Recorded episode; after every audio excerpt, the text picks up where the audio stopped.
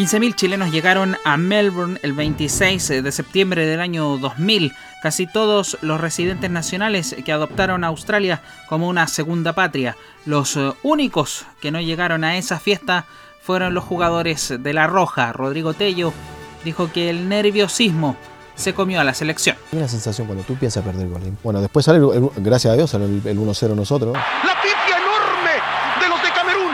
El tiro de González, el rebote en el portero. Y González para el gol.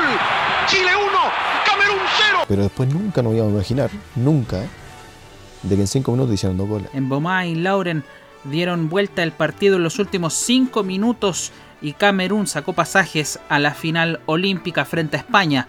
Chile se confió, al menos así lo cree Sebastián González. Por lo que veníamos mostrando nosotros éramos, éramos quizás superiores y, y, y yo creo que eso nos, nos terminó pasando la, la, la, factura, nos sentíamos con la, con la de oro colgada en, en eh, cierto, subiéndonos al podio una, a recibir la de oro. Ya después cuando nos hacen el 2-1 nada que hacer. Pues. La roja comandada por Iván Zamorano llegó al sexto partido, debía ir por fin a Sydney pero a buscar un botín mucho menor al esperado. Nos hemos farreado un botín inmenso de oro aquí en Sydney.